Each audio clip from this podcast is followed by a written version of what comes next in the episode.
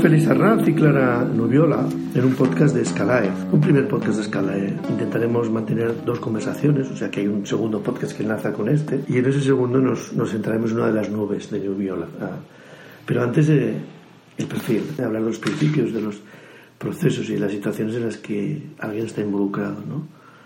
En tu caso, Clara, ah, ¿por qué no quisiste ser arquitecto?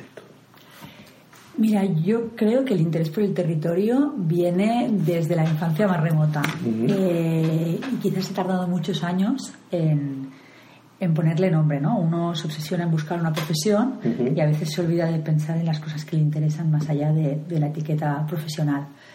Y, y en, este, en, este, en este pasar de los años fui haciendo diferentes cosas y todas tenían mucho que ver con el territorio, pero de formas muy dispersas. Y entonces ya el momento en que dije, no, no, yo quiero territorio, ¿no? Esto es lo que me interesa. Ya llevaba mucho, no sé, tenía 30 años y dije, es que arquitectura quizás no voy a tener la libertad que yo busco para poder hablar de territorio, ¿no? Y a lo mejor las premisas para ser una buena arquitecta eran demasiado exigentes para quién soy yo y cómo soy yo, ¿no? Pensabas que tu, tu abanico era ya más amplio de entrada. Más que más amplio, yo creo que mi forma de hablar del territorio y de pensar el territorio es, siempre ha sido muy subjetiva y muy libre. Y de alguna manera la arquitectura me exige. ¿no? Y además ya tenía un circuito de amigos arquitectos y tuve mm. este momento de crisis de, ¿me pongo a estudiar arquitectura con 30 años?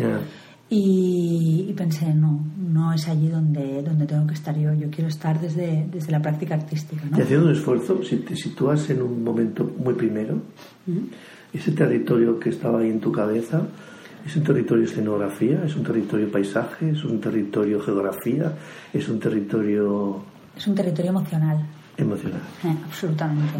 O sea, el territorio al final, y creo que una de las, de las frases que, con las que yo empecé a trabajar sobre el territorio fue la frase que puse en el titular de la publicación digital, que era Los vacíos urbanos, que empecé hace 12 o 14 años, que era Ciudad como nos afectas y que creo que es de Culjas. Mm. Y surgía de esta necesidad mía de expresar el desasosiego que me provocaban ciertos cambios urbanísticos en mi entorno más cercano o incluso en el entorno que una visita cuando viaja y cuando se mueve. ¿no? Y, luego hablaremos en el segundo podcast específicamente de los vacíos urbanos. ¿eh? Es difícil separarlo, ¿eh? pero lo vamos a intentar, sí, sí. Y, y como manera de intentarlo, ¿no? Ah, este aprecio tuyo, este... Ah, esta intención respecto de lo que llamas territorio ¿no? y lo que acabas desarrollando, ¿tenía precedentes en tu contexto? Absolutamente no. O sea, convencidísima. Porque además es una cosa que yo, cuando doy conferencias, sobre todo con gente más jovencita, ¿no? Mm. intento explicarles este, este recorrido biográfico, mm. yo siempre les digo, digo, yo me recuerdo muy, muy sola de pequeña, ¿no? Hablando de territorio. Mi padre es empresario, es un hombre muy pragmático. Mm. Y, me acuerdo que, que le decía, ¿Es empresario urbano de Barcelona, empresario de fuera? Químico de, Barcelona, químico, pero, pero bueno, una cosa más, global, ¿no? Pero, pero su visión siempre era muy poco romántica, ¿no? Respecto al territorio. a, todo, te acostumbras, ¿no? Era un poco la frase. Y, y yo siempre he tenido dentro esta sensación de, no, no, es que yo sufro, ¿no? Y yo creo que desde este sufrimiento salió la, la voluntad de, empezar, pero he tardado mucho ¿eh? en mm. darle nombre a este sufrimiento y decir, no, no, es que igual esto se puede convertir en una práctica artística, mm. laboral y una forma de vida, sobre todo. Mm. Y una aportación también. Sí, yo creo que sí. Estoy bastante convencida. Quiero, quiero pensar que sí. Porque antes de pensarte así, eh, tus intenciones, hablar de pensar el recorrido convencional, ¿no? Ah, bueno, dado que he nacido aquí, ¿de dónde eres? De Barcelona. De Barcelona. Dado que vivo aquí, ¿dónde vivías cuando eras adolescente? En Sarriá. En Sarriá. Dado que soy de Barcelona y soy de Sarriá, me toca hacer, ¿qué te tocaba? Yo, a mí me tocaba hacer administración y dirección de empresas y mm. además eh, empecé, o sea, era la hermana mayor y había sido educada absolutamente para eso. Empecé la carrera, empecé la carrera con un gusano interno que me hablaba de bellas artes, me hablaba mm. de prácticas artísticas, pero es que llevábamos muchos años convencidos de que yo iba a ser eso, ¿no? Y empecé y a los tres meses abandoné. A los tres meses. Sí, tuve clarísimo. Mm. Me acuerdo perfecto. Fue una deconstrucción muy rápida. Sí, me acuerdo perfecto. Empecé, me parece que fue la asignatura de macroeconomía y microeconomía y dije, es que no, no es mi lugar Y, y entonces a partir de ahí empezó una gran deriva. Mm. Una gran deriva. ¿Fue fácil? No fue difícil. Dejarlo fue muy fácil. Mm. El camino hasta llegar a un lugar en el que una se sienta lo suficientemente cómoda como para decir esto es a lo que me quiero dedicar Mm. ha costado mucho. Me lo pasa muy bien por el camino. Has estado apoyada Sí, absolutamente. Ajá. Y además creo que cada una de las fases que he ido pasando eh, ahora lo miro en perspectiva y pienso que eran necesarias. ¿Qué leías? ¿Recuerdas cuando en esa etapa? ¿Qué leía? Sí. Eh, es una época muy existencialista que creo que fue cuando, o humanista quizás sería la palabra, cuando dejé la carrera, que entonces en este derivar de quién soy, qué hago, ¿no? Y me acuerdo que huí a Berlín seis meses, me fui a vivir a Berlín, y era una época muy invadida por, por Siddharthas, lobos esteparios, eh, Nietzsche, eran lecturas pues, pues muy muy de, de- que hoy en día algunas podrían ser incluso tachadas de autoayuda, otras Sí. eran más filosófico-humanistas, ¿no? Entonces, si Mm. y Zaratustra te andabas dando Sí, vueltas. por ahí andábamos. Mm. Alemán. Lo intenté, soy fatal con los idiomas, creo que fue una excusa para huir, o sea, necesitaba ver Europa. Entonces, de alguna manera me fui allí argumentando que iba a hacer cinco horas diarias de alemán y las hacía, pero en realidad lo importante era lo que venía luego. Territorio, Berlín. ¿Te Sí. impactó? Me impactó mucho porque me sentí muy pequeña. O sea, lo que más recuerdo es, y había hecho un Erasmus en Viena, en Mm. Viena se- pasó lo mismo, ¿no? Esta sensación de, de sentirte profundamente inmadura respecto a este entorno europeo Mm. es algo que lo, lo- lo tengo súper grabado, ¿no? Me veía pequeña. Pequeña, antigua, vieja, ah, como de otro siglo, Sí, como de otro era- planeta. era- era la sensación Esa de- pequeñez, esa escala, ¿a qué- ¿a qué se refiere? Yo creo que, que a, a lo, a lo arcaico, ¿no? A lo poco contemporáneo. Claro. Yo soy, yo soy, y en la página web lo tengo, ¿no? Mm. Digo, soy de carácter viejuno, no soy, una, no soy una amante de lo contemporáneo, Mm. pero la libertad de pensamiento que tenía la gente de mi edad en el norte de Europa, eh, la convicción en las ideas, en lo que querían hacer, Mm. en no mirar tanto a un currículum de entorno social, sino mirar a, a la propia necesidad personal, ¿no? Es, es de, lo, de lo que más recuerdo. Eso lo detectas allí y te impresiona. Sí, y me fue muy bien. ¿eh? ¿Lo has podido importar? Personalmente, estoy convencida de que sí, como cualquier otra cosa en la vida. ¿no? Yo Mm. siempre lo digo, que te leas la Biblia o te mires un discurso de Vox, Mm. seguro que de cada lugar sacarás una pequeña frase, sea Sí, por contra o sea por pro, ¿no? o sea, por reafirmarte o, Mm. O, ¿no? o por incorporar nuevas cosas. Yo creo que siempre, siempre, de todos los lugares uno quiere conocimiento. ¿Los compañeros? Del diseño gráfico yo lo que guardo es, primero de todo, este, este, este momento ¿no? de liberación, de salir de... Yo iba a un colegio que entonces era privado, concertado hoy, pero muy de burbuja, ¿no? Entonces la liberación de empezar diseño gráfico en Elisaba, de que a pesar no deja de ser un colegio pijo, ¿no? ¿Tu colegio era mixto? Sí, Ujú. sí, sí, y era de los, de los abiertos Bien. mentalmente en esa época. ujú. Pero a pesar de eso, ostras, realizaba para mí que fue el momento en que se, en que se trasladó a la Marseille, eh, descubrir Una partes bajas de Barcelona, Mm. hombre, totalmente. Mm. Sí, sí, sí. Pero lo que más guardo esto, ¿no? Este, este, esta abertura mental y también guardo la percepción estética. O sea, para mí diseño gráfico va muy asociado a, a- a lo estético, ¿no? Sí, sí, sí. sí. Ah. No, te preguntaba por los compañeros por saber si te sientes parte de una generación, si lo que a ti te pasa es compartido con otra gente. No, no, no, no, porque es curioso, pero el diseño gráfico es algo de lo que he renegado y he renegado mucho, ¿no? O sea, lo, lo tengo incorporado a mi forma de trabajar, pero me siento muy poco partícipe dentro del mundo del diseño industrial, diseño gráfico. Tuve clarísimo el día que estaba en el despacho escogiendo, estuvimos una semana escogiendo un Pantone. Ya. Esto no. esto no va para mí. O sea, no, era, no, no te molestaba que fuese un aplicativo que tenga siempre un fundamento, yo que sé, comercial o de venta o de lo que sea, o en, o en muchas ocasiones. No era eso. Se mezclaron un par de cosas. Yo creo que por un lado el aspecto comercial. Al final, Mm. la conclusión de estos años de deriva es que, es que lo que yo andaba buscando era libertad. O sea, Ya. Y es un poco en el, espacio que estoy ahora y que estoy intentando defender, ¿no? A Mm. partir desde donde me siento bueno es desde la creatividad. Mm. Y, y realmente eh, respeto mucho ¿no? al, al que, al que llega a la precisión de un pantone y quizás tenga algo que ver con la arquitectura, ¿no? Lo que es que la arquitectura la venero mucho más. Ya. Eh, pero al final este, este, esta operación quirúrgica, ¿no? De llegar al pantone ideal, no estaba dentro de mí. Y ya que lo dices, ¿tiene sentido hoy discutir un pantone siendo que los soportes y todos te varían el tono, la, el brillo?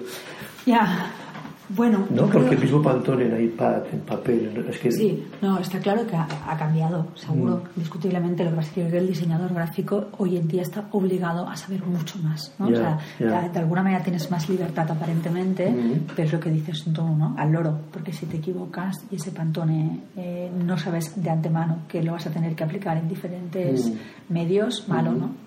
Decías, mencionabas la manera de trabajar como algo que sí que te habías incorporado, ¿no? De la experiencia de Elisa. Ah, ¿Es algo que viene también de la comida con tus compañeros o es algo que te enseñan? ¿Alguien te desvela cosas? Sí, o sea, yo recuerdo la emoción de poder plasmar bello, ¿no? O sea, más allá de, un hecho de competencia o de seguro de conocimientos adquiridos por, por, los profesores, eh, recuerdo el disfrute mío personal, ¿no? De decir, si esto va a la izquierda y esto va a la derecha y esto lo centro aquí, esto es muy bonito, ¿no? Es, es un poco una sensación que, que, recuerdo muy mía, porque quizás es lo que decimos, ¿no? Al final, si el entorno laboral eh, está, está, ligado al disfrute, eh, la sensación de, autocomplacencia cuando estás haciendo algo que a lo mejor en un mm. entorno anterior eso no era valorado, es, mm. es, lo que pasa es que la memoria siempre está activa de algún modo, ¿no? Y no dejas de superponer lo que tú mismo, tú, tú misma produces con retazos de realidad que están dando vueltas en tu cabeza. Y esa memoria a veces eh, tiene que ver con las personas con las que convives y a veces tiene que ver con esa gente que queda en una biblioteca, ¿no? Es un poco lo que te preguntaba. Quizá, ¿dónde estaban tus, referentes, ¿no? De cara a ese ir haciéndote a, ti misma. Pensando, mm. siempre he sido muy mala yo con referentes y lo sigo siendo a día de hoy. Mm. Eh, soy malísima. La verdad es que me sale como un, conjunto de circunstancias que hacen que, que se hayan... No tengo una persona que digas ostras, me acuerdo perfectamente. Sí, recuerdo al grupo, recuerdo al colectivo, recuerdo mm. unirme a personas con, mm. con, ideas comunes, ¿no? Mm. Pero, pero no recuerdo aquello que digas, ostras, aquella persona que el profesor me marcó más que ninguno. No. Sí que tengo claro que, que, que con los que me relacionaba a todos nos gustaba trabajar. Entonces fue, fue una época muy chula. ¿Has conocido el talento ajeno? Sí, absolutamente. ¿Te emociona?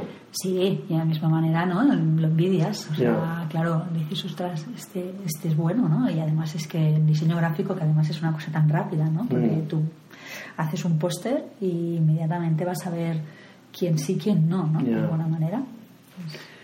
Manera de trabajar hoy en día, estamos a hoy, ¿no?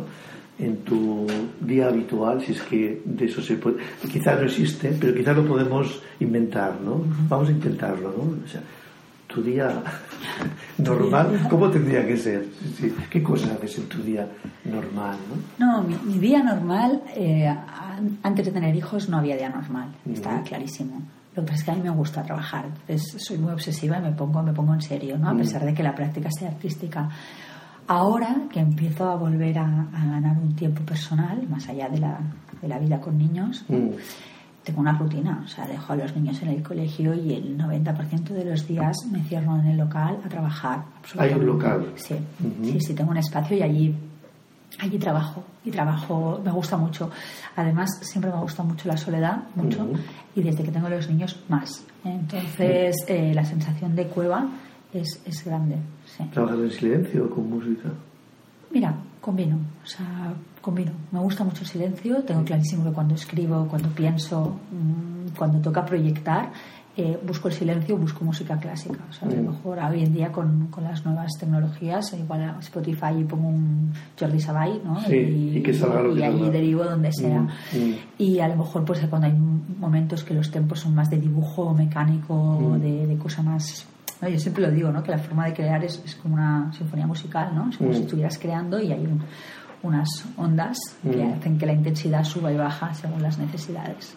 Como un, como un escáner ¿no? De, del impulso del corazón o algo así. Y a mí me gusta, yo necesito estos tempos. O sea, mm. muchas veces lo que más me gusta de mi trabajo, que a veces acabas muy mareado, es que todo es tan diferente que puedes ordenar esta sinfonía, ¿no? Decir, bueno, esta mañana necesito pensar porque es algo que me apetece. Mm. Y luego vamos a hacer dos horas de dibujo raudo. ¿no? ¿Son los tuyos procesos continuos o admites eh, el error o incluso el descarte? Es son bastante continuos. Mm. Sí, o sea, cuando escribo sí que son reflexiones pensadas y los vacíos es absolutamente visceral. Mm. Y sé que es cuando mejor escribo, pero cuando me hacen encargos, Mm. inevitablemente voy a trompicones, pero, pero reflexiono. En el trabajo más artístico soy bastante bestia. O sea, intento, por ejemplo, no utilizar ni el lápiz. Voy siempre directo a, a rotulador sin retorno.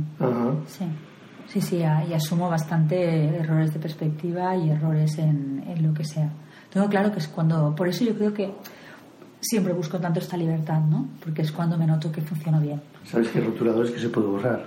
Lo sé, pero te- te- me los enseñó mi sobrina, me los enseñó mi sobrina y le dije, quita, no, no, esto, hace, esto no puede ser. hace muchos años que no utilizo una goma de borrar, Mm. muchos.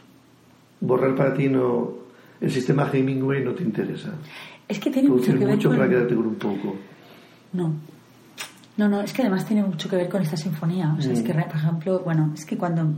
Es, es curioso, pero la sensación que tengo es de que cuando penetro en el Mm. proyecto no hay vuelta atrás. Es una cosa que coge una velocidad y, y a veces digo, es como un punto de éxtasis. Acaba y haces. ¡fua! ¿no? Y, y muchas veces tiendo a ponerme enferma, ¿no? Después de algún, sobre todo algún proyecto expositivo, es como hasta aquí. ¿Y cómo es tu local? ¿Trabajas en horizontal? ¿Trabajas sobre mesa o trabajas en vertical? Es diáfano, no, trabajo, trabajo en mesa. En mesa. Trabajo en mesa casi siempre con el ordenador delante, cosa que me gustaría que no sucediera, pero es inevitable porque muchas veces muchos de los proyectos requieren un trabajo previo de fotografía, de archivo, de textos, entonces en el local es el lugar donde aquello cobra Mm. un formato definido y el ordenador es, es mi punto de referencia, ¿no? Y tengo dos mesas, una que es más la de pintura y la otra que sería la de ordenador y dibujos pequeños. Sí, sí. Y en el local pasan más cosas además de ah, trabajar. Mm, En el local, yo el local lo compartí hasta hace muy poco, hasta hace Ah. ocho siete meses con mi hermana y su socia que tenían un proyecto medioambiental de Ujú. reciclaje de tejanos y tal. Ah, entonces era un lugar en el que yo encontraba un silencio con metacrilato, que decía Mm. yo, ¿no? Pero era, era ficticio. Estaban ellas y todo lo que pasaba a su alrededor, que era mucho. Se fueron y desde entonces sí que hice una gran inauguración ¿no? Mm. y aproveché para enmarcar proyectos y, bueno, para poner orden a, a todo el material que tenía, que es mucho. mm.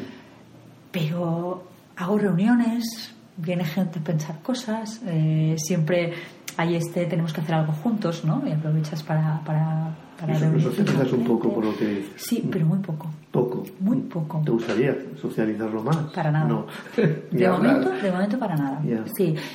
Es que han cambiado mucho las prioridades, ¿no? Y hasta ahora sí que yo necesitaba mucho el, el ámbito social y el de la cueva. Sí. Pero al tener hijos, el social está muy cubierto, que no significa que no haga vida social, ¿eh? porque también la hago.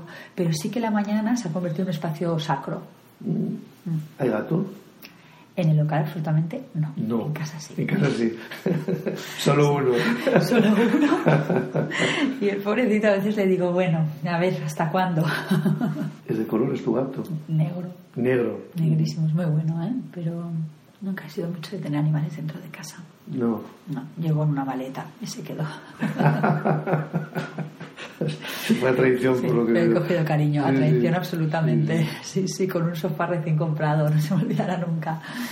¿Cómo ves la influencia de lo que haces hacia los demás? ¿La detectas? ¿Te, Creo- te, te vuelve? Sí, creo, o sea, estoy, estoy bastante convencida que sí, porque lo que tengo claro es que voy ratificando mi forma de, de trabajar, me voy reafirmando en qué quiero decir y cómo lo quiero decir, o sea, he tenido que luchar mucho para huir de la etiqueta de ilustración que en Mm. algún momento se me ha querido poner. Yo, Mm. yo no puedo hacer una hamburguesa por encargo. O sea, el dibujar es una herramienta Sí. y es la herramienta del presente para contar cosas, pero Sí. igual de aquí tres meses es la fotografía, no me importa nada. Y sé que nunca seré una gran ilustradora ni una gran fotógrafa. Ajá. Pues para mí, la voluntad absoluta es la de cuestionar. Entonces, en esta voluntad de cuestionar y de cuestionar respecto al territorio, tengo clarísimo que no tengo ningún afán por tener verdades absolutas. Y entonces, creo que mm, donde me siento cómoda es abriendo interrogantes, que posiblemente no hay que cerrar. Dudo luego existo. Sí, entonces ahí en ese, en ese, en ese punto estoy convencida de que sí, porque además es que lo noto, ¿no? Este año que un poco he vuelto al ruedo, que digo yo, pues ya empiezas a notar esas llamadas de facultades de arquitectura, ¿no? El otro día me llamaba Mariona Benedito y me decía, Clara, los alumnos de primero de este año es que no, no se despiertan, ¿no? Y nos los llevamos a Inca a hacer un proyecto de urbanismo, estamos sufriendo porque es que van a, a, a lo teórico, ¿no? O sea, esta es la ley, pues así se hace. Y mi dijo, ven, ¿no? Y, y dales una, una charla. como, como vacunación, como sistema. Bueno, es que el otro día, aparte tenía a Mariona y ahora no me acuerdo del... ¿Cómo se llamaba él? Bueno, no me acuerdo del otro Mm. profesor y, y Elena. Estaban los tres en primera fila y me reía porque los veía y les faltaba abrir la boca, ¿no? Porque es verdad que, sobre todo con alumnos jóvenes, Ya. me subo al circo. O Ya. sea, subo al ruedo y voy a explicar Mm. lo mío de una forma totalmente expansiva, ¿no? Pero, pero sí, sí, o sea, el feedback es, es, es... Y aparte me gusta porque es un feedback, yo a veces... A veces me siento insegura, ¿no? El año pasado me acuerdo que me, acuerdo, me invitaron a, o hace dos años, Mm. el año pasado, a Valencia, a un seminario, congreso, no sé muy bien qué era, Mm. de paisajismo. Y Mm. venían vacas gordas de aquí de Barcelona del paisajismo, venían vacas no tan gordas, pero todo el mundo era arquitecto y éramos un par que no. Y yo era el artista Ya. y era todo adultos. Y entonces en ese momento sí que flaqueas porque dices, ostras, y si lo mío es absurdo, ¿no? Es, es naif, porque al final estoy hablando de urbanismo desde, desde ya. una visión totalmente del que no sabe. Sí. Y es bonito, ¿no? Porque acabas y te viene, te viene mucha más gente Sí. a decirte, ostras, es necesaria esta mirada, ¿no? Pero esto que acabas de decir es cierto. ¿Cultivas, intentas ser ignorante o, o- o- no puedes evitar ir acumulando precisamente por, por cruzarte en situaciones con otros y tal? Si acumulo teoría, Sí. acumulo poca. Pero creo que es, es, es, es una voluntad. O sea, yo, por ejemplo, Intentas poner distancia, no saber. Intento, intento, intento saber, inevitablemente Mm. he matizado mucho eh, mi posición crítica respecto Mm. al territorio y respecto a la, a la arquitectura y el urbanismo, Mm. porque al final son muchos años de experiencia y son muchos años relacionándome con muchos arquitectos y con muchos proyectos y he entendido, he entendido no, he aprendido a respetar cosas que antes no respetaba. O sea, antes eh, tenía una crítica mucho más feroz y mucho más salvaje, pero también mucho más irresponsable Ya. de alguna manera creo que ahora eh, he entendido lo que es la práctica arquitectónica y lo compleja que puede llegar a ser. ¿no? Entonces, eso a veces perdido un poco la frescura Mm. del que critica por criticar, pero me siento más cómoda, inevitablemente. Propiedad, es una palabra que te pone nerviosa, te Pro- interesa, Propiedad sí, respecto. de cualquier cosa. Ser propietario. No, no, no me incomoda para nada. No. Precio, Horroroso. Lo llevo muy mal. Es mi gran talón de Aquiles. Me cuesta mucho. El otro día un amigo me decía, ábrete una cuenta mail ficticia Ya. y haz ver que eres otro que Sí. te representa y que te pone precio. Ya. Fatal, fatal. Pero leía un artículo el otro día muy, muy bonito que hablaba del entusiasta, ¿no? Y decía que el entusiasta da gracias aunque no le paguen. Ya. Y pensé yo, yo estoy, claramente estoy en ese grupo. Me, me entusiasma mucho. autor, autora. Poco. Intento, intento incorporarlo porque me ha pasado una cosa que son muchos años picando piedra y Mm. picando piedra desde una voluntad por timidez o por inseguridad de, de no poner mi nombre, ¿no? O sea, la idea de la autoría, ¿no? Esto es mío, Ya. huyo. O sea, incluso en todo lo que escribo nunca te pondré mi obra. Eh. Antes me da un paro cardíaco, me cuesta mucho. Pero ¿qué me ha pasado? Que al final los vacíos urbanos, nadie sabía quién era Clara Noviola y qué Ya, hacía. Entonces, desde el año pasado estoy intentando decir, soy artista, Mm. esto es lo que hago, Mm. y me cuesta mucho. Me cuesta muchísimo. No, no. ¿Te cuesta mucho por, por, por encontrar los lugares donde hacerlo o porque a ti te cuesta No, dar ese paso y ponerte delante de lo tuyo? convicciones del ridículo, Sí, ¿no? Tiene- Tú prefieres estar detrás de las cosas. pero soy egocéntrica, no lo neguemos, ¿eh? Ya, o sea, ya, es, ya. es una... Yo no sé... Una lucha. Sí, hay autores, a mí siempre, Sí. por ejemplo, Josep Pla siempre me encanta, ¿no? Porque Sí. cuando Josep Pla hablaba de su obra y de su forma de escritura, él siempre decía, quita, quita, ¿no? O sea, como, sí, sí, yo lo hago, Mm. necesito hacerlo, Mm. eh, necesito que sea mi obra, no la de otros, porque Mm. soy individualista y porque trabajo así, pero... ¿Sabes? No, no me subáis a ningún podio porque no voy a estar cómodo. Y yo creo que de alguna manera me pasa algo parecido a una escala mucho menor. Ornamento, Creo que el mínimo que no quita que no me guste lo barroco. O sea, quiero decir, no utilizo color, y tengo clarísimo que es una cuestión de convicción y me cuesta horrores porque a veces digo, utiliza el color. Y pienso, ¿para qué? Si en blanco y negro lo estás contando todo. Utiliza el óleo. ¿Para qué? Si con un bolillo y un papel ya estoy. Entonces, eh, tengo tan claro que hay una forma mínima de explicar que es, ¿no? A veces incluso la gente dice, marca clara, eh, viste tu obra de metacrilatos, cristales, ¿no? ¿Para qué? Si cuesta, pero no es una cuestión de si cuesta dinero, lo tengas o no lo tengas. Mm, entiendo, entiendo a lo pequeño. Entiendo. Tu expresión requiere necesariamente el sujeto lo he predicado. Lo digo porque la palabra tiene un peso importante, ¿no? Y como es figura y, a la vez es contenido, ¿no? pero yo siempre digo eh, que no concibo una obra mía sí que el que entre por la puerta no la entienda. Bien. Eh, tengo muy claro. Es una mm. cosa ahora, ¿no? A veces la gente dice, no te etiquetes, no, no, no, no. Igual de aquí 10 años me convierto en un arte abstracto contemporáneo y de ahí no salgo. Mm. Ahora mismo es que por eso muchas veces defiendo lo viejuno, ¿no? Porque realmente hay exposiciones que yo las veo y digo, claro, es que ¿cómo voy a ganar la vida si no soy carne de arte contemporáneo? ¿no? ¿Cómo me va a llevar a una galería? Mm. Es imposible, porque lo mío lo ves y, eso no es especulable, es, un punto muy, un pozo muy, muy naif, pero en cambio sé que eso llega. Y, lo veo porque cada vez que expongo, ¿no? Te ves al viejito, al señor que viene con los hijos y se lo enseña, mm. y el mensaje de lo que yo quiero decir está muy claro. Habilidad artesanía, artesanía son palabras que también te pueden interesar. Yo porque en el aprecio ¿no? De, del anciano que decías ahora. Sí, habilidad. A ver qué quieres decir con ese anciano, ¿no? Es lo que La habilidad absoluta, la habilidad absolutamente, en todos los sentidos. O sea, como rapidez intelectual y como mm. rapidez de proceso y de ejecución, me gusta, ¿no? Mm. Hola. Eh, la habilidad más. La habilidad, me has dicho habilidad y artesanía la artesanía la respeto y la envidio profundamente, mm. pero soy un poco artesana. En este aspecto quiero decir que por eso es una de las razones por las que quizás no me concibo como arquitecta, ¿no? Mm. porque me chiflan los detalles, pero yo no soy buena en los detalles.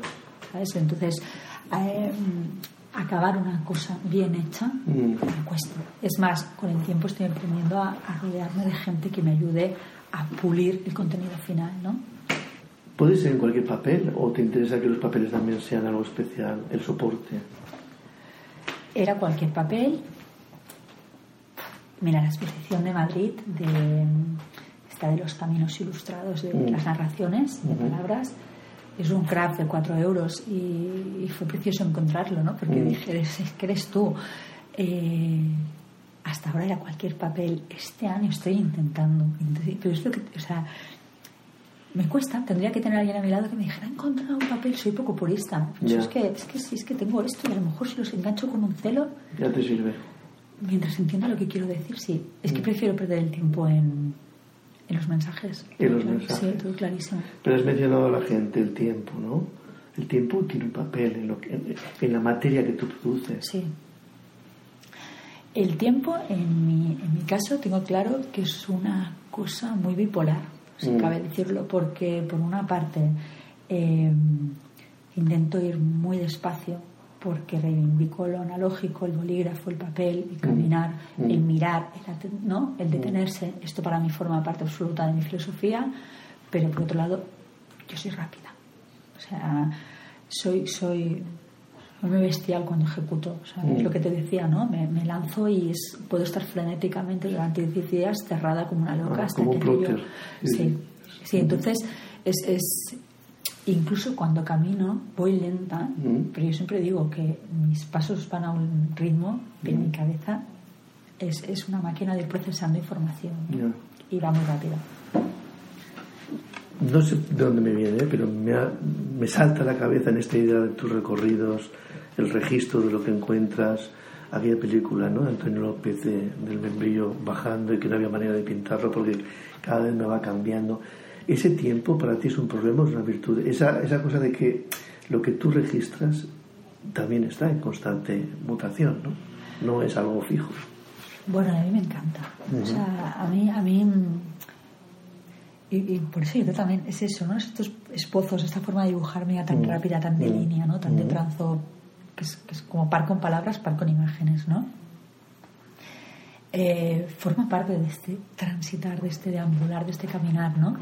Al final yo sé que el paisaje cambia y una de las cosas que más me gusta, por ejemplo, el proyecto de Lot me encanta por eso, ¿no? Porque pienso, aquí queda el 2018. Claro, ¿no? instante Es, eh, casi. Sí, además en, en este caso que es un, un proyecto tan completo, ¿no? Mm. Es, es- es- realmente es... Sí, no, no me preocupa, ¿no? Es como el trabajo de un fotógrafo del que, ¿no? El otro día hablaba con Adrià Goula que estaba Ujú. radiografiando la Plaza de las Glorias, ¿no? Mm. Y, y, claro, esto es ahora. Está bien que sea así. Mm. Hay un valor distante en aquel caso, por lo que dices. Hay un valor presente. ¿Eh? Hay un valor presente. Hay otro tiempo que es el de la materialidad, o sea, cómo afecta a las cosas que uno produce, cómo envejece. Y si eso también forma parte de tu trabajo, si lo, si lo consideras. Bueno, en esta materialidad yo creo que lo que será gracioso es la vergüenza, ¿no? Porque inevitablemente, Sí. pues uno va mirando atrás, incluso en la, en la publicación digital de, Mm. de los vacíos, a veces veo lo que escribía y me- pongo roja, estoy sola y me pongo roja, ¿no? Y inevitablemente, pues habrá proyectos que envejecerán y los mirarás y dirás, ¿no? Bueno, pero forma parte de, Bueno, de la vida. de la vida y más hoy en día, ¿no? Que nuestra vida está grabada a sangre en, en la nube. Porque quizá estás empeñada en una cosa que yo había entendido que era muy difícil, ¿no? Que era conectar la vida y el arte, ¿no? Sí, y lo es, ¿eh? Y lo es, lo es, lo es. Y siempre digo, o sea, a veces la gente dice, bueno, ¿y cómo te ganas la vida? ¿Y cómo lo haces? Tal. Una vez yo he tenido unas condiciones en casa, y y aparte siempre lo digo, que han favorecido que yo pueda jugar con una libertad que no quita que no luche por ganar dinero, por ser autónoma y porque realmente... eh, Ahora, este año que he hecho una promesa fiel de decir que no a los encargos de ilustración Mm. y lanzarme solo a proyectos de territorio, hay momentos que, que uno suda, ¿no? Porque no, no, no lo voy a hacer. Y sabes que son cuatro metros de un mural en un hotel, Ya, ¿no? Y ya. sabes que eso es dinero. Ya. No quiero, ¿no? Y, y está siendo muy bonito, porque realmente me está liberando de algo que era una carga Mm. y estoy poniendo todo, los, todo el empeño en que sea en otro lugar, ¿no? Bueno, Bueno, te agradezco que compartas todo este mundo tuyo, Clara.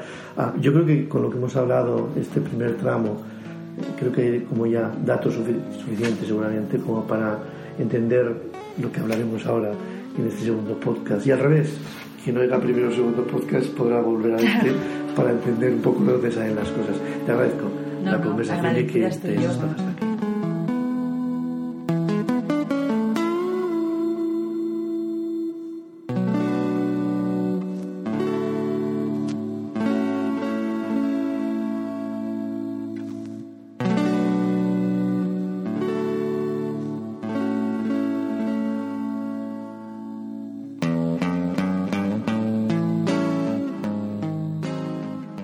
Colección completa de podcast puede oírse o descargarse desde la página web de Scalae y también desde la app Universal, que sirve tanto para androides como para dispositivos Apple. Son completamente gratuitos. Pueden encontrarse en la red internet. Deletreo la dirección www.s de Sevilla, C de Cartagena, A de Ávila, L de León, A de Amposta, E de Esperanza. punto net.